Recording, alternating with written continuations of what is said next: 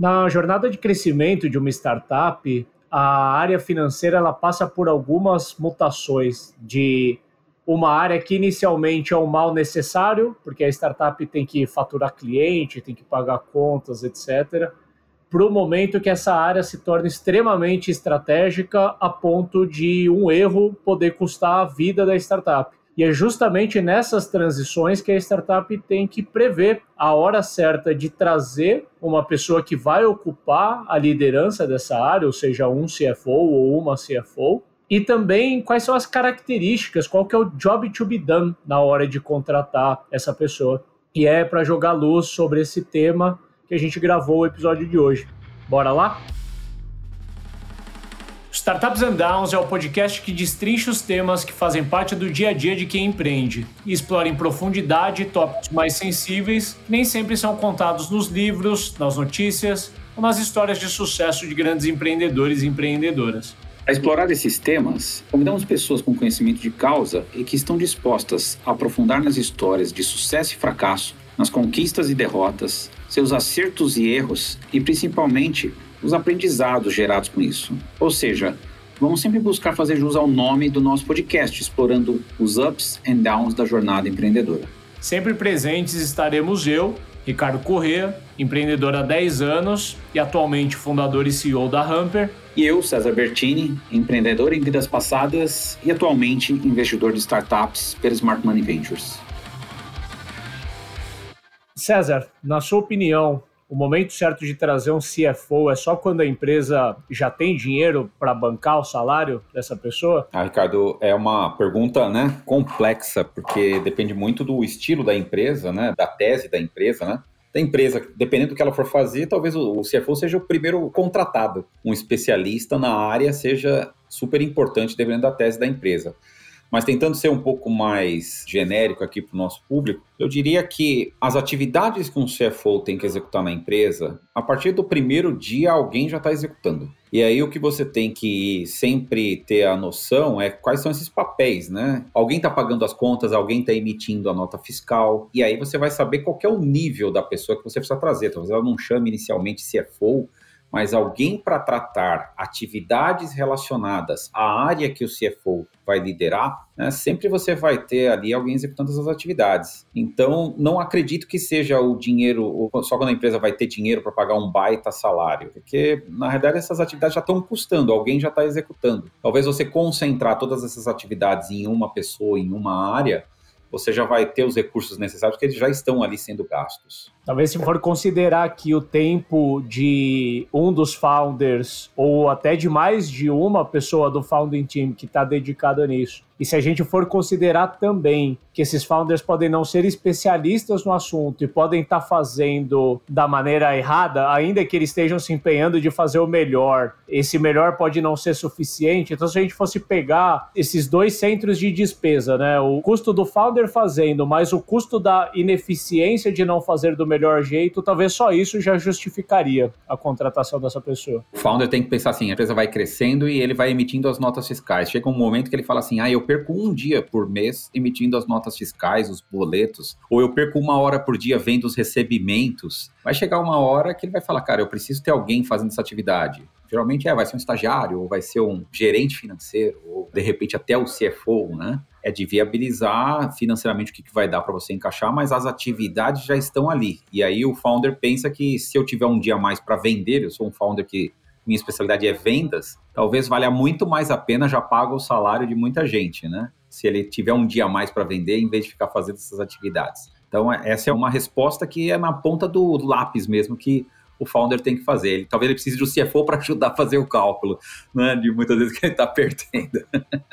e acho que o que você trouxe são atribuições operacionais ligadas ao financeiro, né? Como emitir nota fiscal, boleto, cuidar da régua de cobrança, inadimplência, contas a pagar, receber. Aqui a gente está falando puramente de operação, mas se a gente for extrapolar isso e entender que em algum momento a área financeira ela passa a ser mais estratégica, mais uhum. proativa, ou seja, ela não está mais ali só para pagar conta e faturar Perfeito. cliente, ela passa a exercer um papel na empresa E se a gente for considerar a aceleração do crescimento da startup, esse tempo ele pode passar se a gente nem perceber, os founders podem perder a mão, né? De repente a startup rapidamente atingiu um patamar ali de faturar centenas de milhares ali por mês.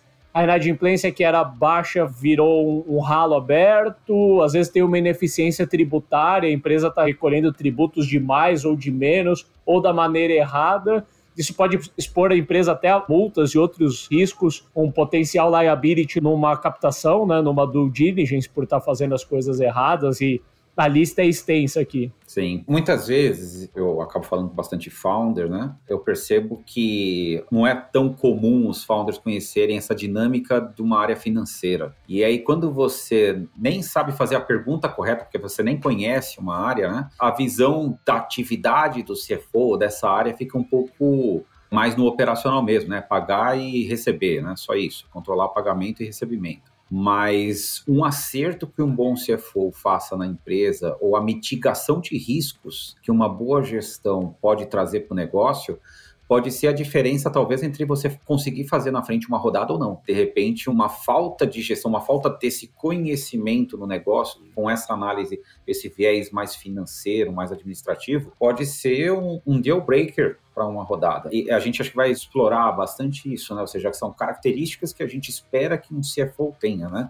Ou que sejam desempenhadas numa área administrativa financeira dentro da empresa. Ainda pegando nesse ponto, né, do ganho da eficiência que esse papel pode trazer, eu tenho conhecimento de causa. Na Hamper mesmo, o ganho que o Edu, que é o nosso diretor financeiro, encontrou de fazer a, a mudança no modelo tributário da empresa no momento certo, tornou a empresa lucrativa de um mês para o outro, apenas em enquadrando aí a Hamper. Lógico que tinha uma questão de time, uma janela para fazer isso, mas a gente fez e só aquilo já justificaria a permanência dele, já se pagou, digamos assim, para a prosperidade, né? Uhum. E puxando aqui o episódio, né, a gente quer falar sobre quando é a hora certa de trazer e também jogar um pouco mais de luz no que que faz essa pessoa que vai trabalhar como CFO. E, de certa forma, a gente começou cobrindo um pouco aqui da jornada, né, falando, acho que tem aquele primeiro momento momento onde os founders estão tão atribulados em gerar tração, entregar produto, que acaba sendo um dos founders ou uma das founders ali a implementar o primeiro software financeiro, a emitir nota fiscal, fazer. Eu me enxergo nisso. Eu, inclusive, durante a fase da agência, erroneamente, eu fiquei cinco anos mantendo em mim a atribuição do financeiro e com a experiência que eu tenho hoje, eu teria passado isso muito antes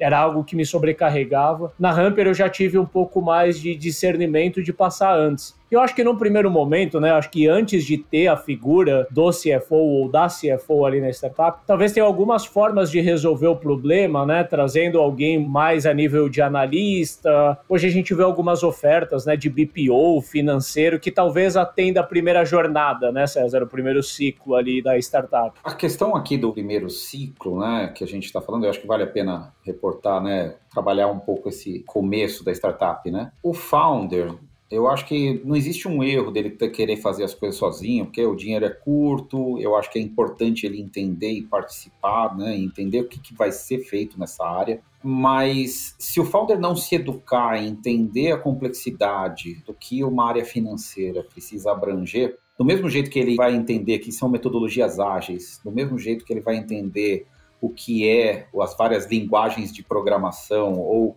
ele vai trabalhar sobre Lean Startup, ele vai estudar sobre experimentos de tração. Ele precisa entender um pouco do que é essa dinâmica do que trata uma área financeira, os riscos que ele vai ter que mitigar, né, as otimizações que essa área pode trazer. A gente vê erros comuns né, nessa fase de que a startup ela chega no momento de achar que precisa trazer alguém depois que ele começa a perceber que ele deixou de faturar cliente. É um erro comum que a gente enxerga, né? Que trouxe tanto cliente que aquela planilha lá, ele meio que se perdeu numa planilha que ele faz os controles e aí deixou de faturar um cliente, um, dois meses ou o faturamento já é mais ou menos isso, ou ele tem confusão entre, ah, mas eu faturei o cliente, mas eu não recebi. Então, qual é o meu faturamento? Ele confunde caixa com receita, com faturamento, e aí começa uma maçaroca de número que nem ele consegue entender, né? Pena que é um podcast, porque eu tô só acenando com a cabeça aqui, cara, concordando com cada item, porque eu posso...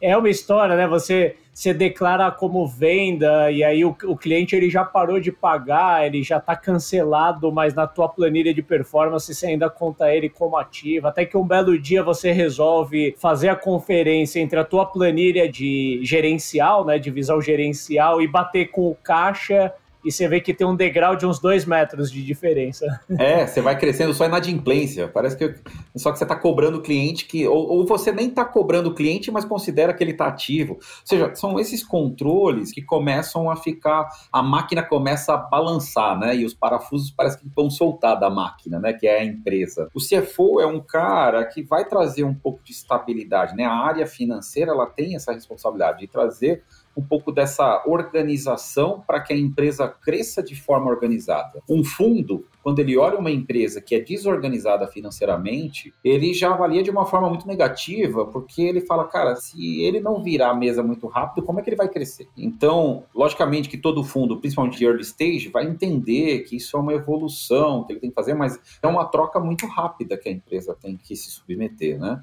Então, esse contexto que a gente está falando é um contexto muito comum. Né? Quem está nos ouvindo e está vivendo esse momento é comum, mas você precisa se preparar para isso. Né? Você, como founder, tem essa responsabilidade de saber o que, que você tem que esperar de um CFO, de uma área financeira bem estruturada. Eu acho que você trouxe um heads up muito bom para founders, que é, embora a área financeira não seja necessariamente uma área core, que precisa estar dentro das competências do time de fundadores e fundadoras, é fundamental que pelo menos um dos founders se dedique a entender o financeiro, porque passa por entender o PNL da empresa, você entender da onde vem o dinheiro, o que, que é inadimplência, o que é o controle, despesa, margem bruta, que são coisas que, inclusive, né, você falou um pouco de fundraising, eu acho que dois momentos que founders vão precisar ter essa proficiência de discutir esse PNL, né? O primeiro é na vinda de uma pessoa que vai ocupar a atribuição de CFO.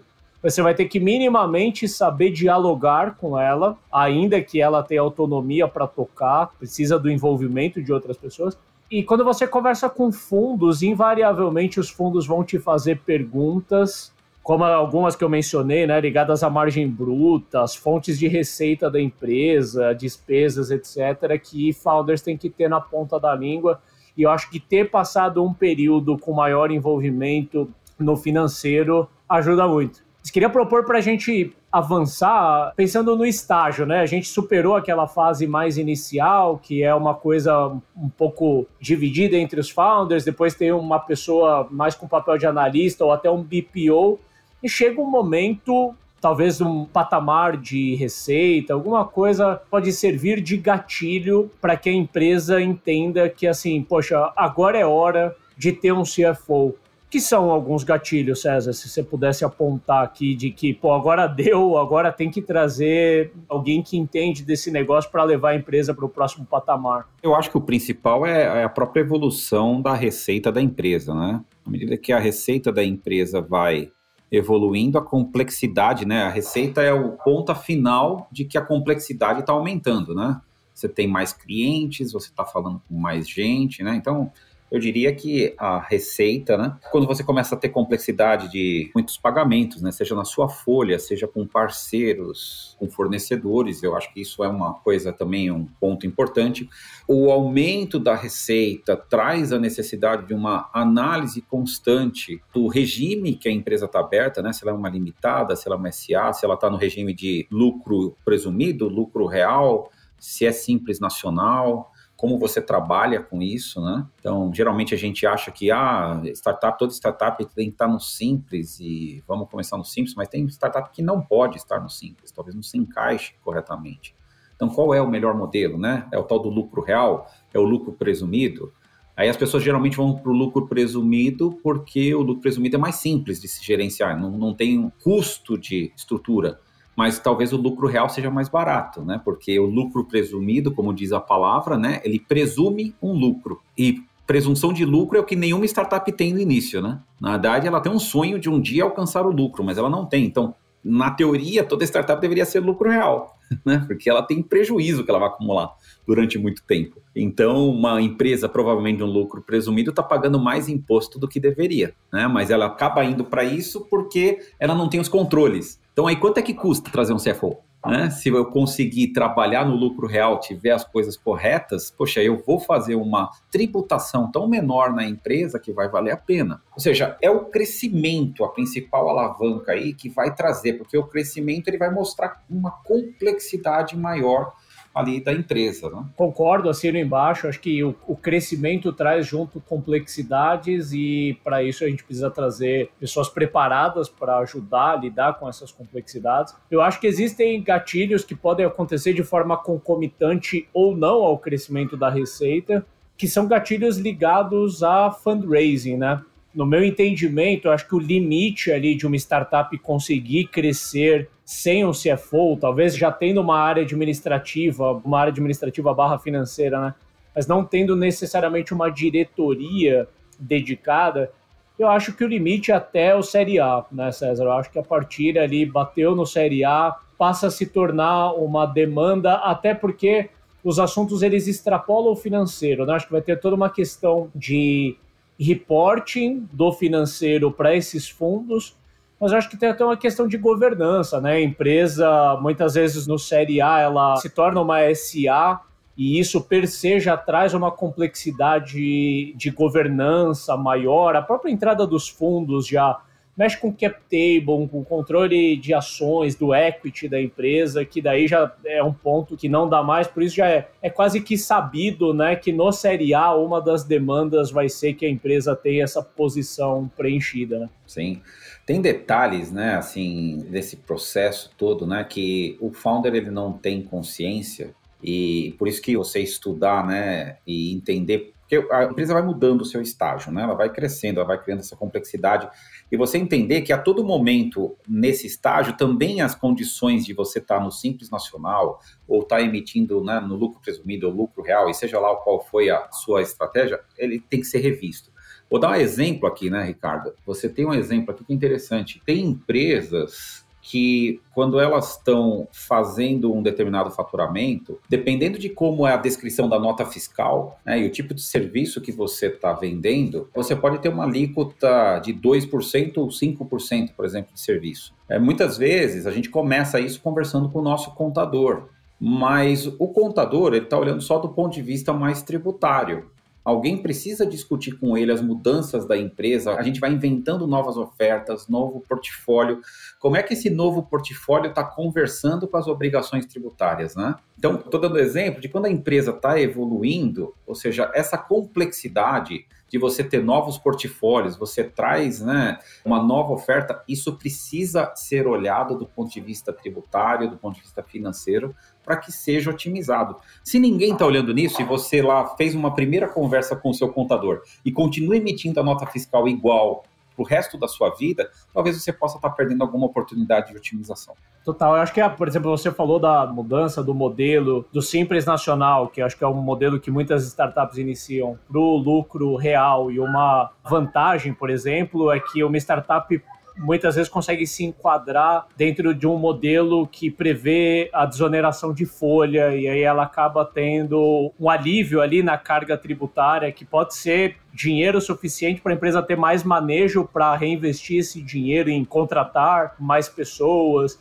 Você tem a depender do estágio da empresa, a depender do tipo de operação, se ela está fazendo M&A, você tem ganhos com ágil, por exemplo, que também pode retornar dinheiro para a empresa, que também pode ser investido em outras coisas. Então, você tem uma série de coisas que eu, particularmente, eu fui descobrindo durante a minha jornada por estar próximo do CFO, mas que não necessariamente eram coisas que eu tinha conhecimento, né? Pelo meu background mais de marketing e vendas se dependesse de mim, a gente ia tomar muita onda na cabeça antes de enxergar essas oportunidades. Né? E tem uma coisa também de quando a gente fala, né, de no estágio de fundraising que você comentou, que dependendo do estágio que você tá, quando você já tem uma estrutura e existe um CFO, alguém olhando esse, né, tendo cuidado sobre essa área, você demonstra para o fundo, né? isso pode acontecer no estágio CID, por exemplo, você demonstra para o fundo já uma maturidade muito grande, sabe? Lembra que o que você está vendendo ali para o fundo é um pouco da sua capacidade de execução, né? A tua tese, todo fundo compra, né? Mas a sua capacidade de execução, quando você mostra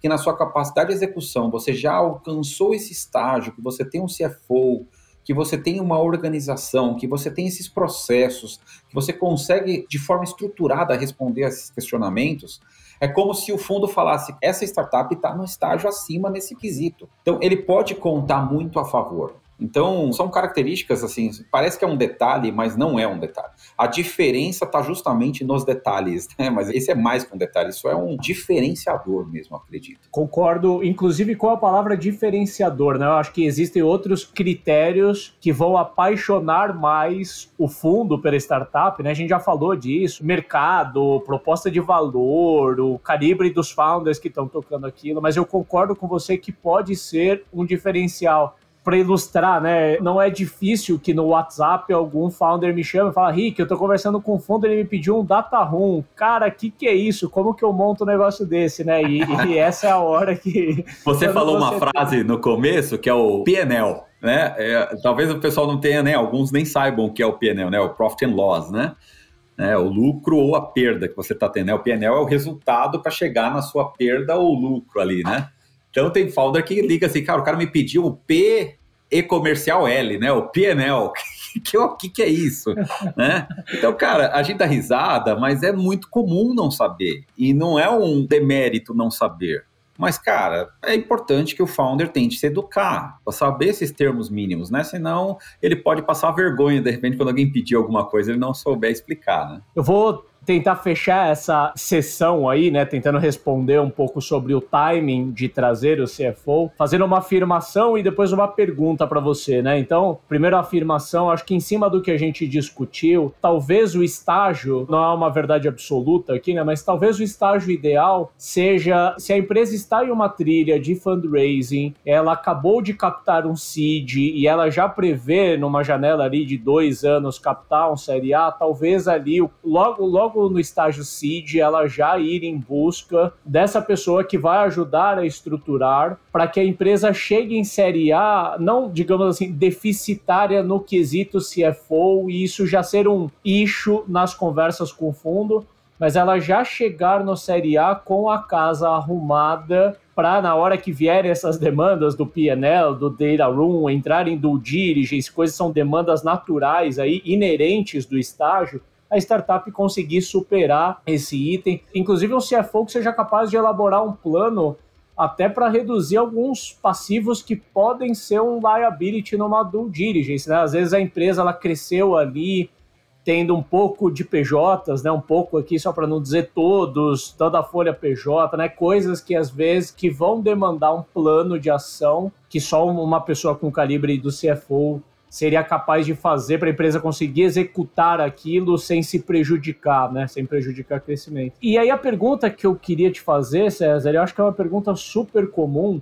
A gente está falando que em algum momento da história da empresa pode ser que o fundo ele peça que a startup tenha um CFO. Mas eu vejo muitos founders ficando preocupados assim, poxa, mas o fundo ele pode me exigir o CFO e mais o fundo ele pode colocar um, do CFO sendo uma pessoa dele ali dentro, né? Com medo quase que assim, puto, o fundo vai ter um insider aqui dentro, né? Como que é isso na prática, César? Assim, quanto que os investidores têm poder, digamos assim, de arbitrar essa decisão? Vamos pensar que numa due diligence na empresa, você pode, de repente, apontar que existe uma série de deficiências financeiras ali na empresa.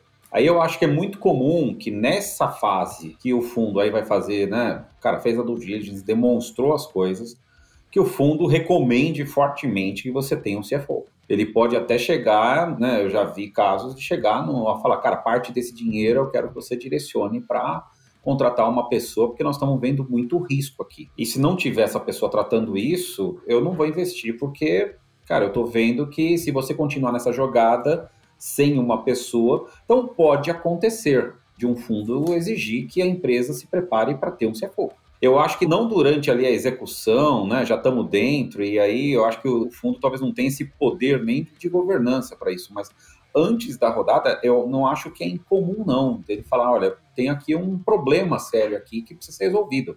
Se você não sentir que existe um plano adequado do founder, você vai falar, olha, eu gostaria que parte do capital que está sendo colocado fosse direcionado para montar essa estrutura. É como se fosse o use of proceeds. Então, parte é para estruturar a sua área financeira, a sua área administrativa. O que eu acho mais incomum é o fundo dizer quem vai ser esse CFO, né? E aí eu estou falando mais de fundos de venture capital, né? Eu acho que o fundo de venture capital, nesse sentido, ele vai se colocar muito mais à disposição de, olha, eu conheço essa área, talvez eu conheça mais que você, founder. Selecione as pessoas e deixe eu te ajudar a entrevistar, porque daí eu posso aspectos que você talvez não tenha conhecimento para fazer a pergunta, eu te ajudo. Mas a decisão é do CEO, né, dos founders, não é uma decisão do fundo. Acho que o fundo pode participar, um venture capital. É diferente quando a gente fala de private equity. Pode acontecer, dependendo do tamanho do cheque do private equity, a participação que ele vai ter no negócio. Como o private equity tem um pouco de uma jornada mais longa, ele vai trabalhar com otimização de recursos, né?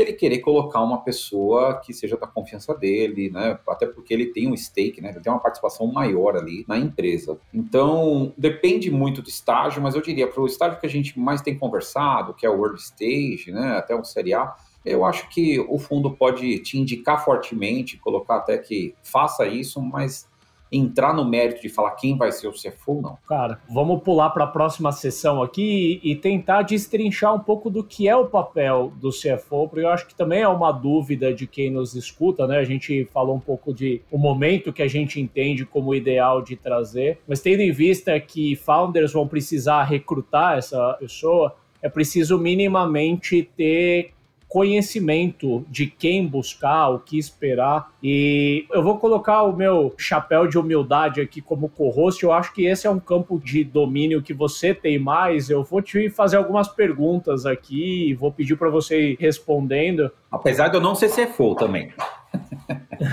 você não é CFO, mas você tem uma jornada é, longa de. Conheço bastante, né? Do perfil deles. Né? Você teve CFO por mais tempo, né, em empresa, e hoje, como investidor, você lida com CFOs das investidas. Acho que você tem uma visão mais privilegiada. Acho que eu consigo complementar. A gente tem uma jornada aqui na Hamper de pelo menos três anos, três para quatro anos tendo um CFO. Mas vamos lá. Começando aí por hard skills, César. Que, que, são hard skills aí a serem analisadas na hora de trazer essa posição? É difícil falar hoje, né, de ah, precisa ser um economista, um administrador, um contabilista. É normal você ter mais nessas áreas né, administrativas financeiras pessoas que tenham essa formação, né? Mas tem engenheiro, tem, tem de tudo, já vi de tudo ali trabalhando na área financeira. A questão de conhecimentos, né, Ricardo? Precisa conhecer finanças, né? Eu brinco assim, se não souber explicar o que é a diferença entre receita, a diferença entre faturamento e a diferença entre caixa, né? A entrada de caixa e saída, né? Se não conseguir exemplificar esses três, nós temos um problema sério, né? Ou seja, não dá nem para trabalhar na área financeira, né? Mas tem que conhecer finanças, né? Adequadamente, saber mecanismos de financiamento da empresa, entender claramente o que são obrigações contábeis, o que são obrigações tributárias, qual que é, de repente, um formato que as empresas trabalham, né? o regime né, que elas vão trabalhar, se é um regime de caixa, um regime de competência, se elas vão trabalhar no Simples Nacional ou não. Tem que ter esse conhecimento básico ali para poder discutir Geralmente, antigamente, se falava, ah, o gestor não precisa ter o conhecimento especialista. Eu acho que ele não precisa ser o especialista, mas ele precisa ter um conhecimento mínimo de alguns assuntos para até ser capaz de captar as pessoas que ele vai liderar, né? Os especialistas que ele vai liderar para fazer determinadas atividades, né? Em alguns casos, fica sob responsabilidade do CFO a parte de departamento pessoal, né? toda a parte de impostos, que é super complicada, e aí você vai falar de sindicatos, como é que você vai fazer, né, trabalhar com sindicatos, tem aqueles acordos anuais, tem dissídio, benefícios, você vai trabalhar com a questão tributária ou com a questão jurídica também, né? Tem muito CFO que acaba fazendo, né, o papel de ali ajudar na concepção de contratos ou levantamento de riscos. Então, ele tem que ser um gestor que saiba tocar em todas essas áreas que a gente falou, né? Finanças contábil, jurídico, tributário, departamento pessoal. Ele tem que, de alguma forma, tocar em todas essas áreas, né? E conhecer minimamente o que rege cada uma dessas matérias. Né? Não precisa ser o especialista, mas ele precisa ter um nível de profundidade, não pode ser raso. Né? Tem que ter um nível de profundidade mínimo ali para explicar sobre isso. E aí, como você captura essa informação? Da experiência prévia. Ninguém se forma e vira um CFO, é muito improvável, né? Ou seja, pode acontecer, pode, mas o CFO ele é formado por uma experiência que ele vai fazer em várias áreas dentro da empresa. Geralmente nessas áreas que são mais ligadas à área administrativa financeira mesmo. E eu acho que um outro hard skill tem que ter uma formação de liderança, né? Eu acho que tem que ter alguma experiência ali. Geralmente o pessoal acha, né, soft skill liderança, né? Eu acho que eu acho que é hard skill mesmo. Tem que ter processo para fazer isso, né, de liderança, porque o CFO ele é interlocutor de muita gente. Ele vai falar com o fornecedor, ele vai falar com o cliente, ele vai falar com todos os colaboradores da empresa, ele vai falar com o investidor, ele vai falar com todo mundo. Se ele não souber se portar como um gestor e saber comunicar com todo mundo, né? Não tiver um método para isso e só for empírico, né? Só for, ah, é natural do cara, eu acho que ele tende a falhar em algum desses, porque são públicos muito distintos. Então eu acho que ele tem que ter ali, tem que ter se preparado, tem que ter um mínimo ali de gestão ali na, no conhecimento dele. Acho que a maneira como você descreve joga bastante luz de que não é só financeiro, né? Talvez aqui se apropriando de um termo mais moderno, é um profissional mais T-shaped, né? Um profissional num formato em T, onde ele tem uma perna de especialização muito forte no financeiro, mas ele tem que ter um guarda-chuva ali com uma compreensão um pouco mais ampla que envolve jurídico, compliance, contábil, tributário e por aí vai. Que ainda que ele não faça de forma direta, ele vai ter que coordenar os terceiros ou os próprios colaboradores da empresa que vão estar envolvidos nesses assuntos. Perfeito. E você falou, acabou entrando também um pouco em soft skill, né? Quando a gente fala até de uma atribuição de liderança, realmente ficou uma, um pouco de compreensão. Mas o que, que são soft skills esperadas aí para essa posição? É, linkando um pouco, eu falei da questão de ele se posicionar como um gestor e ter alguma metodologia para gerenciar, né? Pra, existem metodologias para você exercer realmente uma liderança, né? Eu acho que ele precisa ser uma pessoa capaz de compreensão do negócio. Se ele não não tiver essa capacidade de compreender o negócio e entender o que você falou do T, né? Entender que finanças, né? Saber a parte financeira, ela é a ferramenta na qual ele vai entregar a compreensão do negócio. As finanças não ultrapassam a necessidade do negócio. Isso tem muito CFO que usa os aspectos financeiros para meio que travar o negócio, né? A finança precisa ajudar, contribuir, entender como é que ela contribui para a evolução do negócio. As conexões, né? Ou seja, saber fazer as conexões, que foi outra coisa que eu falei, né? São tantas pessoas que ele vai falar, então saber trabalhar essas conexões e a comunicação com várias pessoas é vital. Eu diria que se é for que não sabe expressar, explicar de forma clara para os funcionários qual é o resultado da empresa, como a gente alcançou esse resultado, e esse mesmo resultado ele não sabe descrever isso para o investidor, ou ele não sabe descrever isso para o próprio CEO, se ele não conseguir articular e comunicar, né, explicar o número, como é que eu cheguei nele, eu acho que ele vai ter grande dificuldade de desempenhar o seu papel.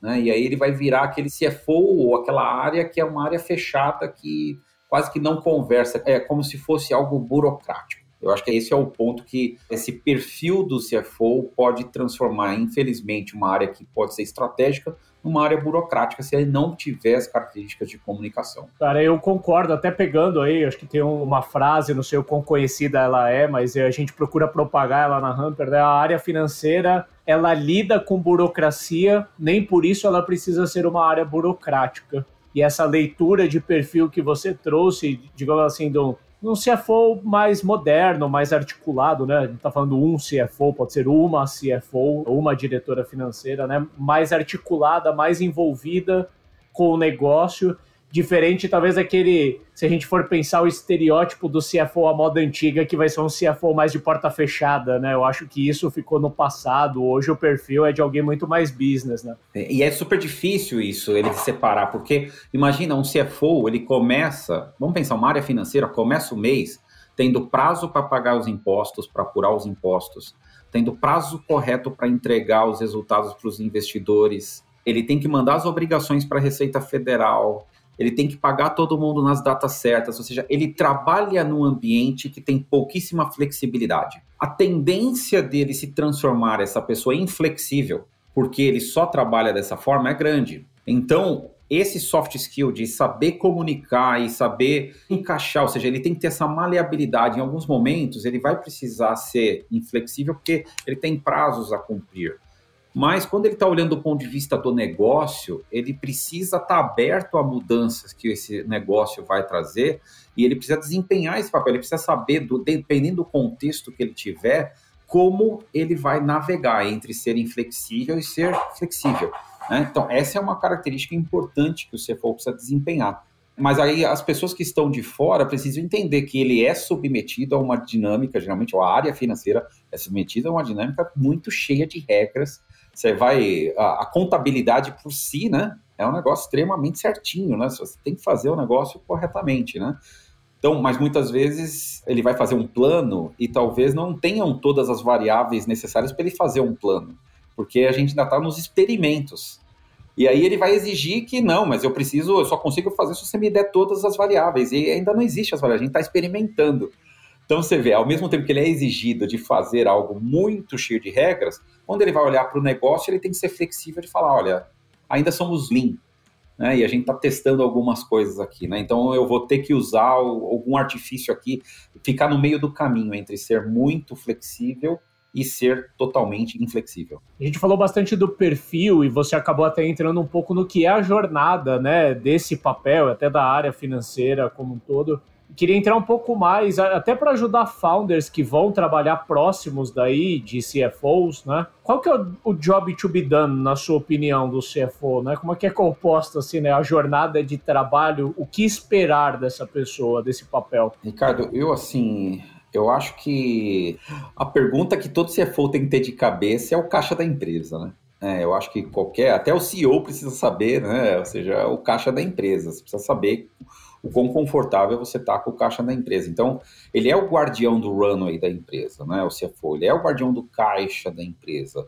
Ele precisa ter mecanismos para projetar mais ou menos aí como é que ele está enxergando a empresa, né? Capturar essas informações, colocar, estruturar isso no forecasting e poder projetar como que isso vai ser representado no caixa da empresa, porque ele precisa se planejar, né? O CFO ele é um planejador. Ele tem que ter, ao mesmo tempo que ele olha para o passado e garante que aquele passado está bem medido, ele precisa usar esse aprendizado do passado dele para projetar esse futuro. Então, principal responsabilidade é esse planejador. E aí tem uma nuance também, né? Ele não pode ser o cumpridor, ele não pode ser o guardião da meta. Tem muito CFO que se coloca nessa posição, do guardião da meta. Né? Então, ah, a gente tem que chegar nessa meta. Por quê? Lembra, a startup tem que crescer. Ela não tem necessariamente que cumprir uma meta. Né? A gente brinca muito com essa, né? A gente já falou algumas vezes aqui no nosso podcast, né? Então, se for, se ele vai seco, que toda hora tem que cumprir meta, meta, meta, ele definiu um plano e pronto, temos que cumprir esse plano. Não, se for mais parceiro, que eu acho que a principal responsabilidade é aquele que vai acompanhando, vai refazendo o forecast da empresa e vai entendendo as mudanças da empresa e vai vendo como é que está se comportando, mas olhando muito caixa e runway. Outra questão é endividamento a empresa ela faz lá no começo né, muitos mútuos conversíveis, mas em algum momento ela pode atrasar o imposto ou ela pode pegar um dinheiro emprestado no banco. Antecipar recebível. Antecipar recebível. Ou seja, como é que você trabalha nisso? E o endividamento vai até mais, né? Imagina que você receba de clientes anualidades e você considera aquele dinheiro que entrou, que o cliente pagou à vista para você uma anualidade, você fala, nossa, estou com bastante dinheiro. Na visão do CFO, ele tem que analisar que você, na realidade, você tem uma dívida de 11 meses, né? Fora o mês que o cliente pagou, né? Que é o primeiro mês. Você tem uma dívida de 11 meses ali para prestar serviço para o cliente. Então, existem formas de se contabilizar isso. Então, o CFO, ele tem essa responsabilidade. O endividamento, muitas vezes, não é uma coisa tão clara assim de, ah, eu peguei o dinheiro emprestado, né?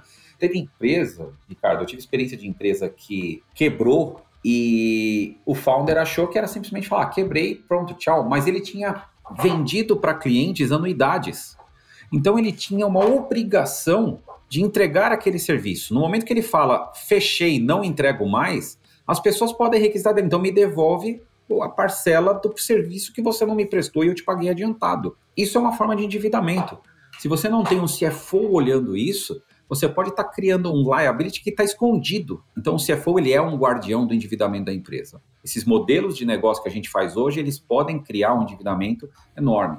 Uma outra responsabilidade importante é ajudar o CEO a gerenciar o cap table, o equity da empresa, né? Ter isso sempre calculado e principalmente quando você começa a envolver stock option plan, né, que você tem ali o vesting né, de vários colaboradores, quem vai participar, quando pode ser distribuído, olhar os contratos, se os contratos estão de acordo com aquela distribuição, né, os contratos com investidores e tudo mais, né, reporting para investidor, né, ou seja, elaborar esses reportes e ajudar o CEO né, na distribuição disso, na explicação. Uh, eu gosto muito, lógico que o CFO tem responsabilidade sobre compliance né, e riscos, né, gestão de riscos, mas uma coisa que eu gosto demais, eu acho que deveria ser uma responsabilidade obrigatória de todo CFO, ele precisa disseminar o conhecimento de gestão de números para a empresa inteira. Né? O CFO precisa ser um parceiro, ele precisa culturar as outras áreas. Né? E a culturar é o seguinte: é a outra área sabe os gastos que ela está fazendo, ele tem conhecimento disso, como é que ele usou as melhores ferramentas.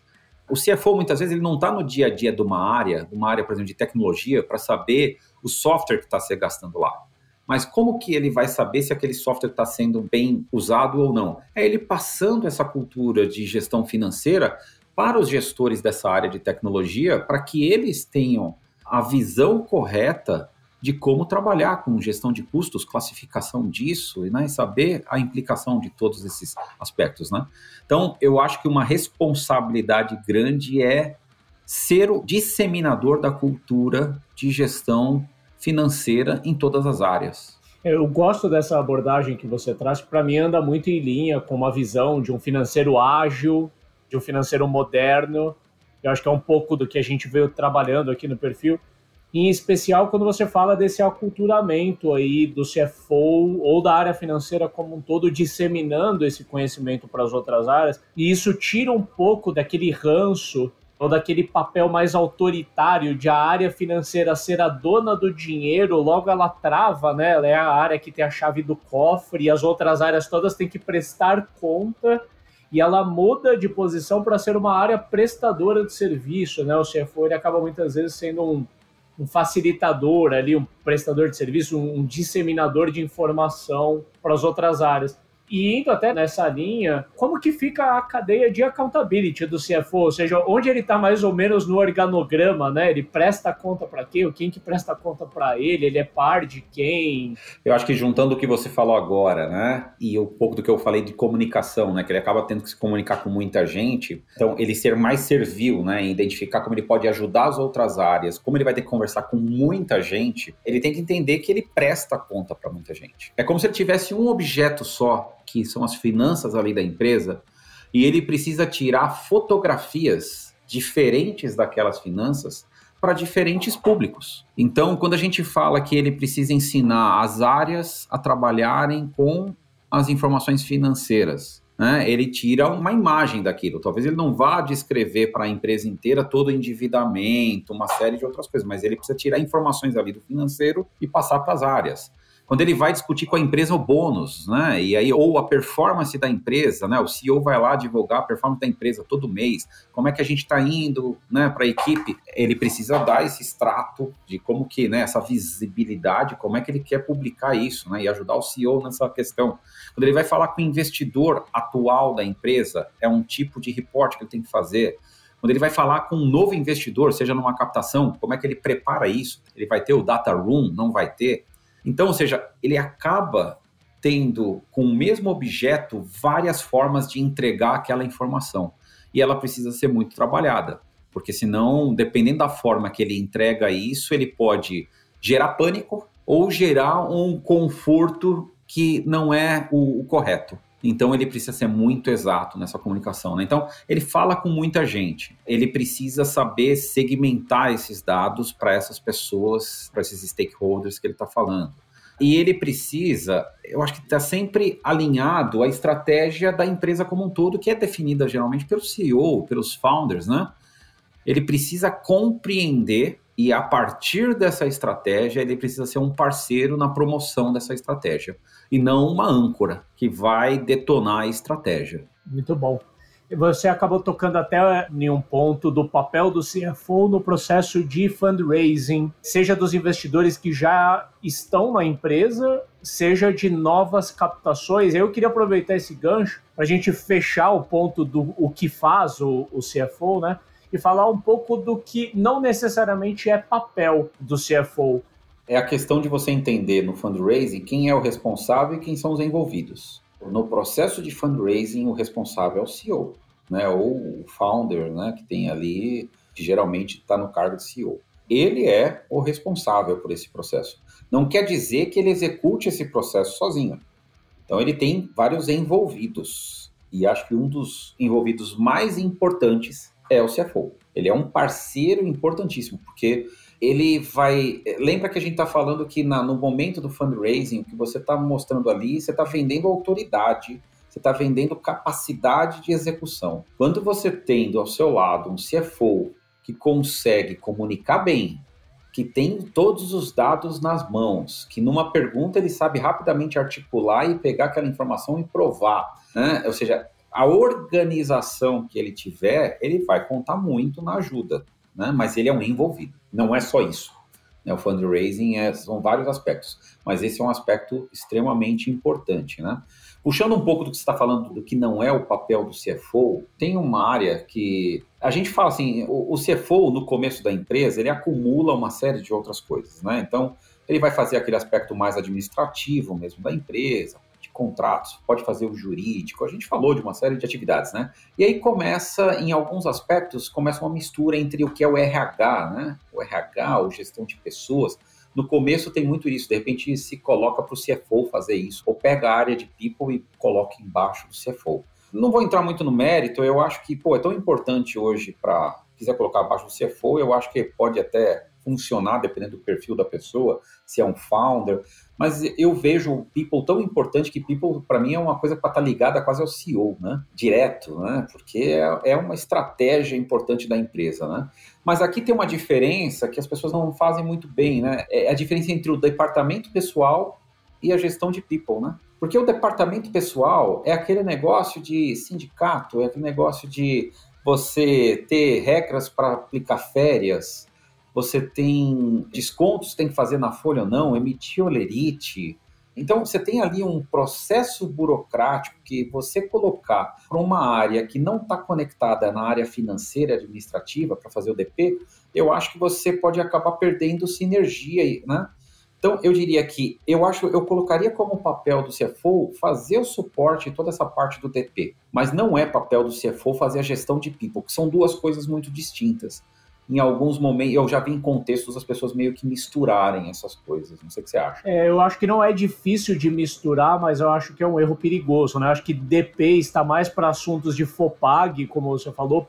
People está mais ligado a assuntos de cultura e a maneira como você vai endereçar as ferramentas são completamente diferentes. Eu eu assino embaixo a leitura que você trouxe e eu gostaria de trazer até uma reflexão barra provocação aqui de que numa empresa, num modelo mais fabril, onde pessoas são encaradas mais como recursos, é mais comum pessoas sejam enquadrado dentro do gabarito financeiro, né, da área financeira. Mas assumindo startups, empresas prestadoras de serviço como empresas de conhecimento, eu acho que as pessoas são o maior ativo da empresa e tentar encaixar pessoas no gabarito do financeiro pode dar uma conotação ruim, não só pela sonoridade, uma conotação de aplicação, né? Causar uma disfunção ou uma compreensão errada de como lidar com o assunto pessoas. Por isso eu concordo com a sua leitura. Para mim, People é uma área que tem que ter reporte direto para os founders ou para o CEO ou a CEO.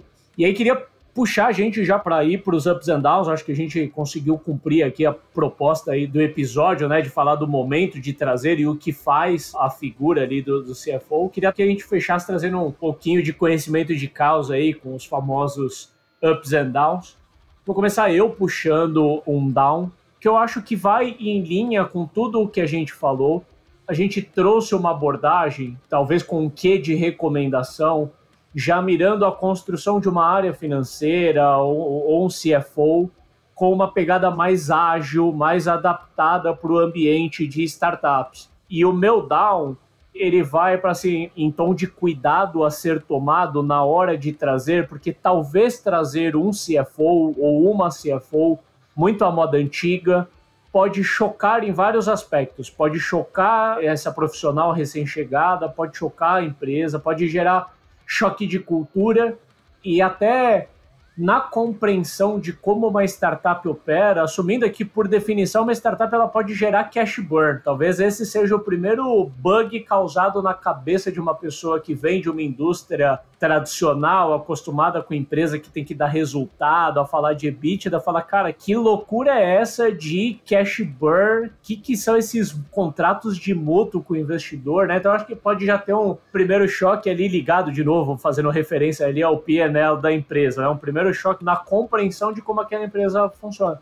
Mas pode ter um pouco do choque cultural também, César, que eu acho que foi um pouco do ponto alto aqui do episódio. A gente falou algumas vezes de que o approach do CFO ou da CFO não pode ser de eu tenho a chave do cofre, eu tenho poder, eu tenho autoridade, eu não vou pensar duas vezes em exercê-la, e isso pode criar um choque cultural dentro da startup. Então, acho que o meu maior alerta que pode vir a se tornar um down é não observar essas questões de cultura ou até já prever que isso pode acontecer e alinhar bem com a chegada dessa pessoa, do que, que ela vai encontrar e o que, que também a empresa espera dela. O meu down aqui que eu vou trazer é o CFO que fica feliz em achar um problema, em achar um risco. Né? E, e aí é como se fosse uma vitória para ele falar: estamos com um problema em tal lugar. Né? E ele para no problema. Ou aquele, ou aquele CFO que ele gosta de vender o não.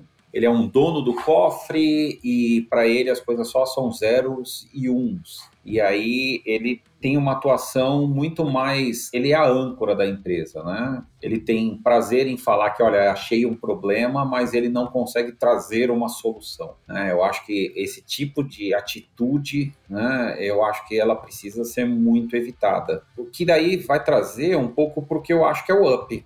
O up é justamente o contrário. Para mim, o up é quando é um CFO que ele não fica feliz em achar um problema. Quando ele acha um problema, ele só fica feliz quando ele viabiliza algumas alternativas para resolver aquele problema. Ele não vai bater na porta do CEO para trazer mais um problema para o CEO. Ele vai entrar na porta do CEO para falar, olha, identifiquei um problema aqui, estou com duas, três soluções aqui. Qual que é a mais adequada que você acha que a gente pode seguir? Ou eu acho que essa é a mais adequada, posso seguir em frente? Então, eu gosto do CFO que ele traz, ele viabiliza as coisas, e ele entende a demanda do negócio, né?